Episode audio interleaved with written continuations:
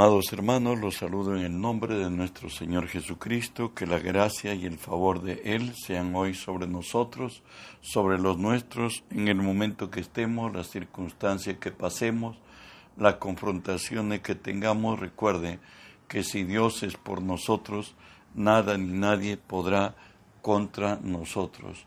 Hoy empezamos un nuevo estudio en Jeremías 1.10, que nos dice así, mira, que te he puesto en este día sobre naciones y sobre reinos, para arrancar y para destruir, para arruinar y para derribar, para edificar y para plantar. Oramos, Padre, bendigo tu nombre. Te doy gracias, Señor, que siendo hombre me concedes el privilegio de presentarme delante de ti y ponerme por ti delante de tu pueblo. Por ello, Señor, te cedo mi voluntad, mis pensamientos, las palabras de mi boca, mis actitudes y acciones, las someto y las sujeto a ti, Señor, en el nombre de Jesús. Y tú que vives en mí, haz tu obra a través de mí. Por tu nombre, Jesús, toma autoridad sobre toda fuerza del reino del mal que se haya filtrado en este lugar o al lugar a donde esta señal alcance, Señor. En tu nombre los ordeno que se aparten de nosotros, que huyan de nosotros en el nombre de Jesús. Y en el nombre de Jesús, Dios Espíritu Santo, permíteme decirte bienvenido, Espíritu Santo. Hoy unge mis labios con tu poder. Pon tus palabras en mi boca. Unge los oídos de mis hermanos. Que tu palabra se quede en nosotros. Háblanos, buen Dios, en el nombre de Jesús. Hoy empezamos una nueva serie. Replantearlo todo Recuerde que a la caída de Adán y Eva, ellos fueron hechos esclavos del que lo venció. Andaron en total contraposición de lo establecido por Dios. Pero ahí aún el hombre caído, Dios le hizo una promesa que un día sería redimido, que volvería a su estado original. Hoy por Isaías nos dice, su carga será quitada de tu hombro y su, y su yugo de tu cerviz. Venidos a Cristo, somos libres en Cristo. ¿Sabes? Nuestra vida fue alcanzada por gracia divina. Hoy somos hechos hijos de Dios. Esa posesión nos exige a tomar decisiones radicales que nos liberen del pasado y que nos permitan establecernos en el nuevo reino al que hoy pertenecemos. Hebreos 2, 14 y 15 nos dice así, así que por cuanto los hijos participaron de, de carne y de sangre, él también participó de lo mismo, para destruir por medio de la muerte al que tenía el imperio de la muerte, esto es, al diablo, y librar a todos los que por el temor de la muerte estaban durante toda la vida sujetos a servidumbre. Recuerde que tras la caída del hombre, Dios se apartó de él, consigo toda la influencia divina se apartó de él, del hombre. El hombre fue cambiado su la fe por el miedo y se hizo esclavo del que lo venció. Pero en la cruz nos dice Hebreos 10:14, porque con una sola ofrenda hizo perfectos para siempre a los santificados. Cristo con una sola ofrenda nos liberó del reino de las tinieblas, nos liberó del poder del mal y de todas las consecuencias de habernos separados de Dios, pues Él, resucitado y glorificado, lo que nos dice Efesios 1:22, Él es y Él puede, el cual operó en Cristo, resucitándole de entre los muertos y sentándole a su diestra en los lugares celestiales, sobre todo principado y autoridad y potestad y señorío, y sobre todo nombre que se nombra, no solo en este siglo, sino también en el venidero y sometió todas las cosas bajo sus pies y lo dio por cabeza sobre todas las cosas a la iglesia. Dijimos que hoy, por la gracia de Cristo, la carga que Satanás había puesto sobre nuestras espaldas ha sido quitado. Los yugos se han podrido por causa de la unción. Segunda de Corintios 3:5 nos dice, no que seamos competentes por nosotros mismos para pensar algo como de nosotros mismos, sino que nuestra competencia proviene de Dios. Hoy en Cristo somos libres, en Cristo somos hijos de Dios. Tenemos que pensar que somos hijos de Dios. Tenemos que aceptar en nuestra mente y corazón que somos hijos de Dios y que debemos actuar como hijos de Dios. De ahí que nos dice lo sucedido en la cruz, libres del yugo opresor. Segunda de Pedro 2.19 nos dice así, le prometen libertad y ellos mismos son esclavos de corrupción, porque el que es vencido por alguno es hecho esclavo del que lo venció. A la caída del hombre, el hombre vivió bajo leyes del poder del reino de las tinieblas. El hombre empezó a obrar en su razón y hay caminos que al hombre le parecen derechos y su fin son caminos de muerte. Le determinaron las circunstancias de la vida, mas hoy en Cristo, en Romanos 5:17 nos dice así, pues si por la transgresión de uno solo reinó la muerte, mucho más reinarán en vida por uno solo, Jesucristo, los que reciben la abundancia de la gracia y el don de la justicia. En Adán todos mueren, mas en Cristo todos seremos vivificados y reinaremos en vida. Colosenses 1.13 nos dice así, el cual nos ha librado de la potestad del reino de las tinieblas y nos ha trasladado al reino de su amado Hijo. Hemos sido liberados del reino de las tinieblas, de su manera de ser, de pensar, de actuar, donde a lo malo le decíamos bueno y a lo bueno malo. Hoy estamos libres, hemos sido trasladados al reino de la luz, al reino de su amado Hijo. Y de ahí que en 1 Corintios 15, 22 nos dice, porque así como en Adán todos mueren, también en Cristo todos serán vivificados. Recuerda que el que se une al Señor, un espíritu es con Él en nosotros ha acontecido que hemos vuelto al origen, al plan original que Dios creó al hombre, imagen y semejanza de Dios. Efesios 1 lo dice así, dándonos a conocer el misterio de su voluntad, según su beneplácito, el cual se había propuesto en sí mismo de reunir todas las cosas en Cristo en la dispensación del cumplimiento de los tiempos, así las que están en los cielos como las que están en la tierra.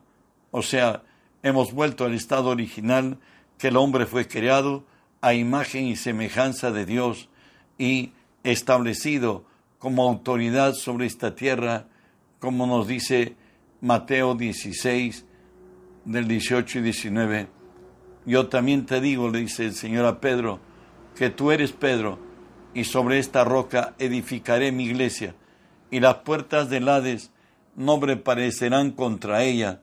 A ti te daré las llaves del reino de los cielos, y todo lo que atares en la tierra será atado en los cielos, y todo lo que desatares en la tierra será desatado en los cielos. Resulta que Dios le dio la potestad en la tierra al hombre. Hoy Cristo glorificado nos, de, desde el cielo. Él es nuestro, nuestro mediador, nuestro intercesor y el que intercede por nosotros, ya no en la posición de siervo, sino en la posición de Señor, envía el socorro de lo alto. Y de ahí que en Efesios 2.6 nos dice, juntamente con Él nos resucitó y asimismo nos hizo sentar en lugares celestiales juntamente con Cristo estar en lugares celestiales, estar sobre todo principado, sobre toda autoridad, sobre toda potestad, sobre todo dominio, y teniendo el nombre de Jesús, las fuerzas de la naturaleza, la enfermedad, los demonios, todos están sujetos al nombre de Jesús, y como representantes de Dios se cumple lo dicho en Lucas 10, 19, He aquí hoy doy potestad de hollar serpientes y escorpiones y sobre toda fuerza del enemigo, y nada os dañará. Y a Jesús resucitado les dice a sus discípulos en Marcos 16, 17 y 18, estas señales seguirán a los que creen. En mi nombre echarán fuera demonios, hablarán nuevas lenguas, tomarán en las manos serpientes, y si bebieren cosa mortífera, no les hará daño. Sobre los enfermos pondrán sus manos y sanarán. Eso es las credenciales del creyente, que en el nombre de Jesús echaremos fuera demonios, que en el nombre de Jesús seremos llenos del Espíritu Santo, si tomaremos en las manos las serpientes como ha acontecido a Pablo en Malta cuando una víbora se tomó de la mano a Pablo y lo mordió y por cierto depositó su veneno. Todos pensaban que Pablo caía, incluso se decía que, que Dios es justo, que se ha librado de, de un naufragio, pero que su pecado lo ha alcanzado y que ahora muere. Mas todos lo vieron fuertes y sanos y creyeron que es un hombre sobrenatural, que era un siervo de Dios, y muchos vinieron a Malta para ser sanados a través del ministerio de Pablo. Avanzamos. Somos libres del pecado y de la muerte en Cristo, por cierto. Romanos 8, 2 y 3 nos dice, porque la ley del Espíritu de vida en Cristo Jesús me ha librado de la ley del pecado y de la muerte, porque lo que era imposible para la ley, por cuanto era débil en la carne, Dios enviando a su Hijo en semejanza de carne de pecado, a causa del pecado, condenó al pecado en la carne.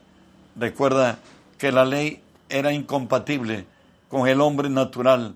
Hoy Cristo ha tomado el lugar del hombre y en la cruz Él llevó todos los pecados nuestros sobre Él y venció a la ley misma, lo clavó en su cruz. De ahí que en Efesios 2 nos dice así, 1 y 2, y Él os dio vida a vosotros cuando estábamos muertos en vuestros delitos y pecados, en los cuales anduvisteis en otro tiempo, siguiendo la corriente de este mundo conforme al príncipe de la potestad del aire, el espíritu de desobediencia que ahora opera en los hijos de desobediencia. Eso es la situación real en que nos encontramos, muertos en el Espíritu, mas ahora vivimos por el Espíritu y por tanto andemos en el Espíritu. Somos libres de la ley de Moisés en Cristo. Gálatas 3 nos dice 13 y 14, Cristo nos redimió de la maldición de la ley, hecho por nosotros maldición, porque está escrito maldito todo aquel que es colgado en un madero, para que en Cristo Jesús la bendición de Abraham alcanzase a los gentiles, a fin de que por la fe recibiésemos la promesa del Espíritu. Hoy somos libres de la ley, pues Cristo anuló el acta de los decretos que había en contra nosotros, que nos era contraria, quitándola de en medio y clavándola en la cruz. Recuerde, Hebreos 12.2 2 nos dice, puesto los ojos en Jesús, el autor y consumador de la fe, el cual por el gozo puesto delante de él, sufrió la cruz, menospreciando el oprobio, y se sentó a la diestra del trono de Dios. Jesús subió a la cruz con plena satisfacción y terminó con gran victoria diciendo que todo se ha consumado. Y de ahí que la ley que se enseñoreó y calificó la conducta del hombre y lo condenó, hoy nos dice Romanos 10.4, porque el fin de la ley es Cristo, para justicia a todo aquel que cree. Aquella ley que nos dice, por cuanto todos pecaron, todos están destituidos de la gloria de Dios, pero otra realidad es en Cristo. Romanos 6.14 nos dice, porque el pecado no se enseñoreará de nosotros, pues no estáis bajo la ley, sino bajo la gracia. La ley decía, haz esto o morirás, mas la gracia te dice, si puedes creer, Para el que cree, todo es posible. Lo que hizo Jesús en, en su obrar en la cruz fue en beneficio y en herencia de los que creemos en su nombre y somos de Él y llevamos su nombre. Estamos libres de la enfermedad en Cristo Jesús. Todo lo que había venido en contrario al hombre a causa del pecado. Isaías 53, 4 y 5 nos dice, ciertamente llevó Él nuestras enfermedades y sufrió nuestros dolores, y nosotros le tuvimos por azotado, por herido de Dios y abatido, mas Él herido fue por nuestras rebeliones, morido por nuestros pecados. El castigo de nuestra paz fue sobre Él, y por su llaga fuimos nosotros curados. Jesús, ministrando en esta tierra, Dios hecho hombre, en Mateo 8, 16 y 17 nos dice así, y cuando llegó la noche, trajeron a él muchos endemoniados, y con la palabra echó fuera los demonios, y sanó a todos los enfermos, para que se cumpliese lo dicho por el profeta Isaías, cuando dijo, Él mismo tomó nuestras enfermedades y llevó nuestros dolores. También lo, lo certifica y lo recalca Pedro, 1 Pedro 1.24, quien llevó él mismo nuestros pecados en su cuerpo sobre el madero, para que nosotros, estando muertos en pecados, vivamos en la justicia, y por cuya herida fuisteis sanados. La salvación de Cristo fue completa y comisionó a los discípulos a ir contra la enfermedad, como lo dice Lucas 9.1, y habiendo reunido a sus doce discípulos, les dio poder y autoridad sobre todos los demonios y para sanar enfermedades. Tenemos el nombre de Jesús. Hoy nosotros mismos podemos hacer eso porque estas señales seguirán a los que creen. Somos libres de la pobreza. Recuerden las tentaciones que Jesús tuvo después de ayunar 40 días y 40 noches. Lucas 4 del 5 al 8 le, le dice así en una de las tentaciones, y le llevó el diablo a un alto monte y le mostró en un momento todos los reinos de la tierra, y le dijo el diablo, a ti te daré toda, toda esta potestad y la gloria de ellos, porque a mí me ha sido entregada y a quien quiero la doy. Si tú postrado me adorares, todos serán tuyos. Nos habla de cómo Jesús vino a restaurar el poder, la autoridad, y la supremacía del hombre en la tierra, no dice 2 Corintios 8, 9, porque ya conocéis la gracia de nuestro Señor Jesucristo, por amor de vosotros se hizo pobre, siendo rico, para que vosotros con su pobreza fuesteis enriquecidos. Recuerda que todo lo que el justo hace prosperará. Y Jesús no solo tenía doce discípulos, tenía hasta un setenta. Y no solamente eran los setenta, ellos tenían su familia, la gran mayoría. Y no solamente tenía una gran cantidad de gente que tenía que darles para comer, pues él era la cabeza de, la iglesia y el, el líder de, de, su, de su obra perfecta de la salvación del hombre. Tendría que darles para que coman su gente y los de su gente. E incluso tenía él en vida un tesorero, el cual era Judas y el cual siempre sustraía algo de, de lo que depositaban para el reino los seguidores de Cristo. Y nos dice que Cristo se hizo pobre en la cruz. En la cruz él estuvo totalmente desnudo, tuvo hambre, tuvo sed y fue destruido estuvo enfermo, estuvo desamparado. Todo esto aconteció en la cruz y en el corazón de Dios está esto. Tercera de Juan 2 dice, amado, yo deseo que tú seas prosperado en todas las cosas, que tengas salud, así como prospera tu alma. En Efesios 3.6 nos dice que los gentiles son coherederos y miembros del mismo cuerpo y copartícipe de la promesa en Cristo por medio del Evangelio.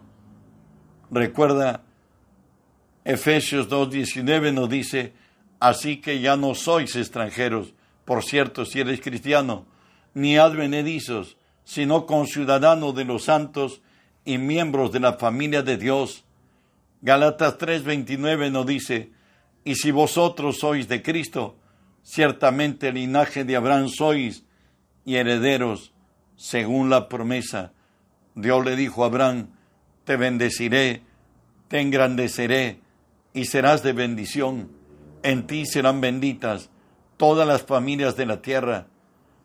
En Apocalipsis 5:12 nos habla del cántico de, de los ancianos que decían así, Apocalipsis 5:12, que decían a gran voz, el cordero que fue inmolado es digno de tomar el poder, las riquezas, la sabiduría, la fortaleza, la honra, la gloria y la alabanza.